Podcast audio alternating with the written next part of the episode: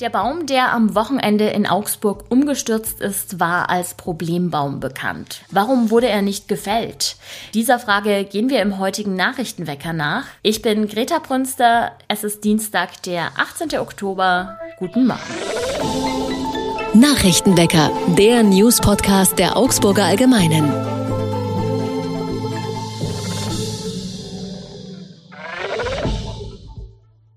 Am vergangenen Wochenende ist in Augsburg erneut ein Baum umgestürzt, diesmal nicht an der Kahnfahrt, sondern am Fünf-Fingerles-Turm.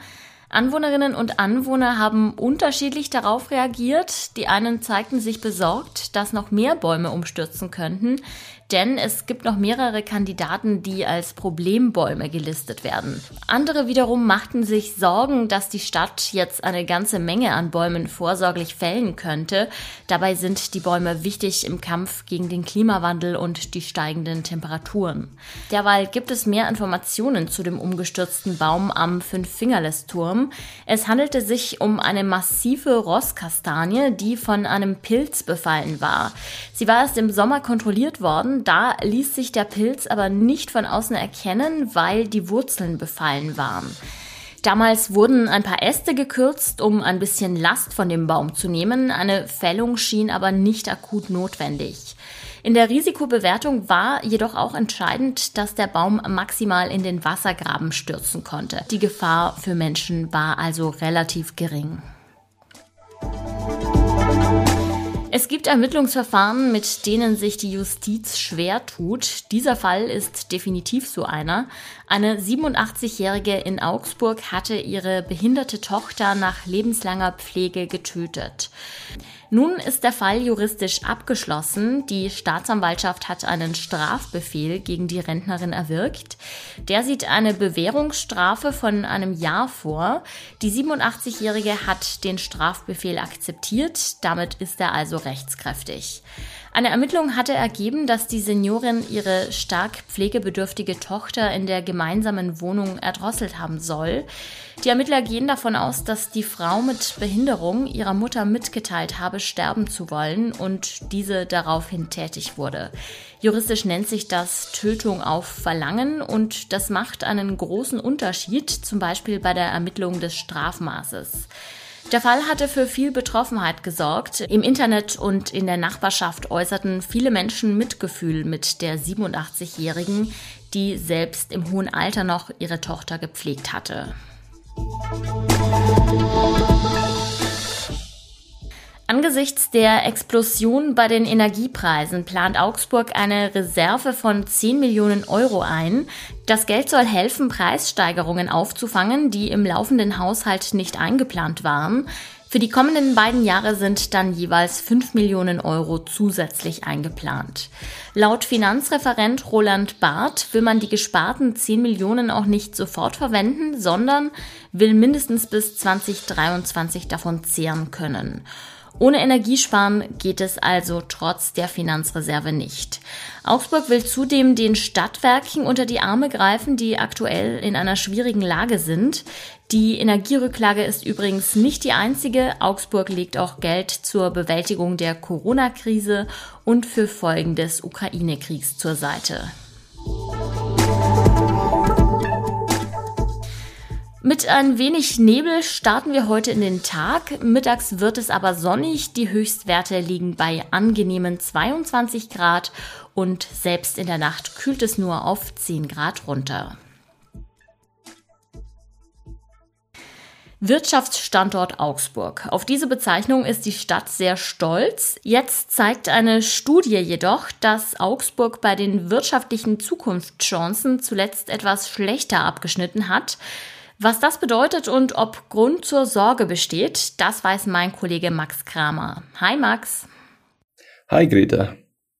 Um was für eine Studie handelt es sich denn da und was genau wird denn da verglichen? Das ist der sogenannte Zukunftsatlas von Prognos. Das ist ein äh, Forschungs- und Beratungsunternehmen. Die vergleichen in diesem Zukunftsatlas alle drei Jahre Zukunftschancen in allen ähm, Landkreisen und Städten in Deutschland. Das sind 400 an der Zahl.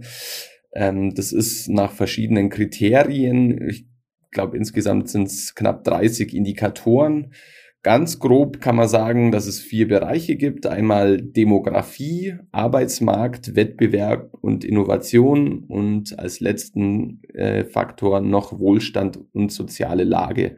Also man sieht schon, da spielt einiges äh, damit rein und ähm, das vorab vielleicht auch. Ähm, es ist immer eine Frage bei solchen Rankings, äh, wie ich was gewichte. Es kann also sein, äh, je nach Gewichtung, dass ähm, solche Rankings auch unterschiedlich ausfallen können. Aber Prognos zählt grundsätzlich zu ähm, sehr seriösen äh, Unternehmen und die haben auch eine sehr solide Datenbasis. Also es äh, gibt durchaus Anhaltspunkte, die man äh, daraus ziehen kann. Und auf welchem Platz konkret ist Augsburg denn jetzt gelandet? Äh, absolut ist Augsburg gelandet auf dem Platz 119 äh, von 400. Klingt erstmal äh, ganz ordentlich. Äh, es gibt ein paar kleinere Abers. Ähm, man ist in der Tendenz im Vergleich zu vor drei Jahren um 70 Plätze abgerutscht. Wenn man den bayernweiten Vergleich heranzieht, dann hat Augsburg äh, die schlechteste Bewertung von den zehn größten Städten im Freistaat.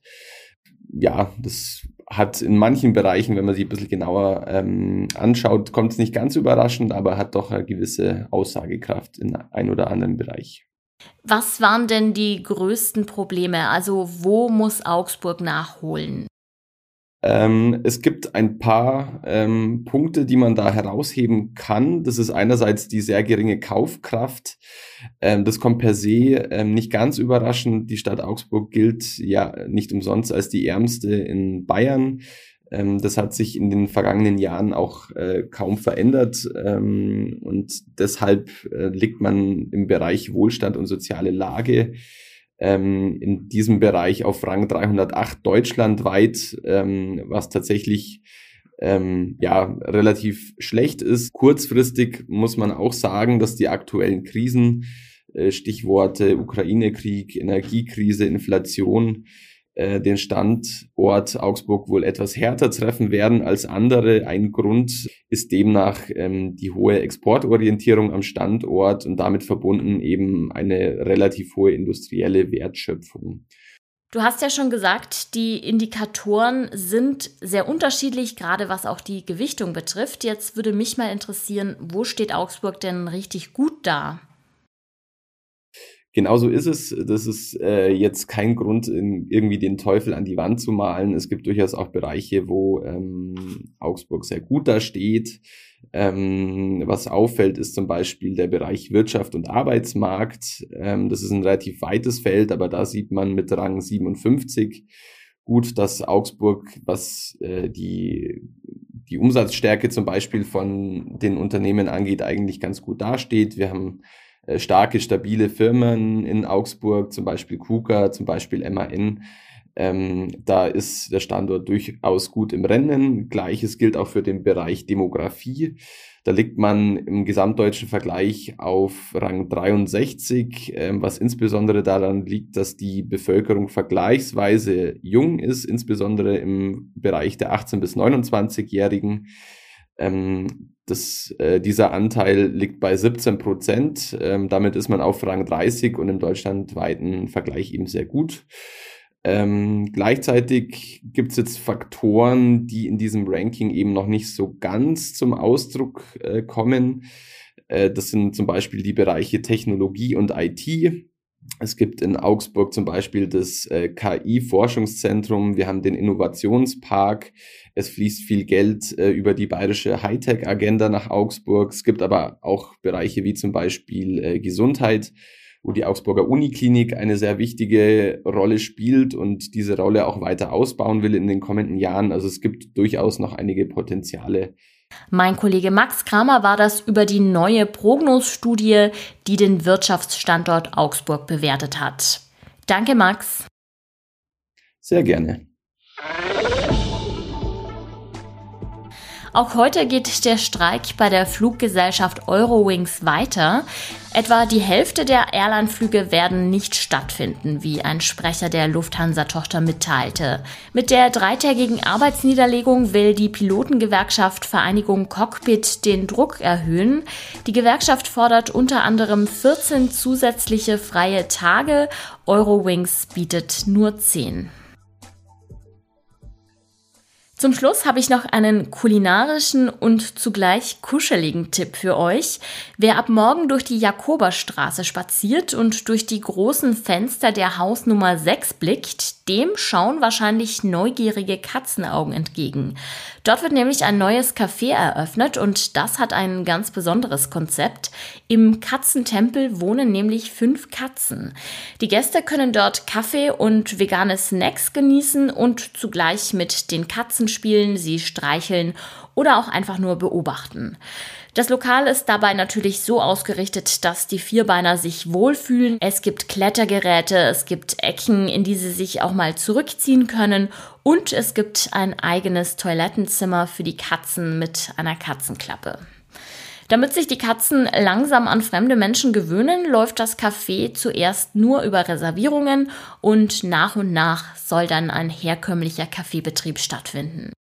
Also, vielleicht gönnt ihr euch demnächst mal einen Kaffee im Katzentempel. Ich wünsche euch jedenfalls noch einen guten Start in den Tag und sag danke fürs Zuhören. Mein Name ist Greta Brünster. Ciao und macht es gut. Nachrichtenwecker ist ein Podcast der Augsburger Allgemeinen.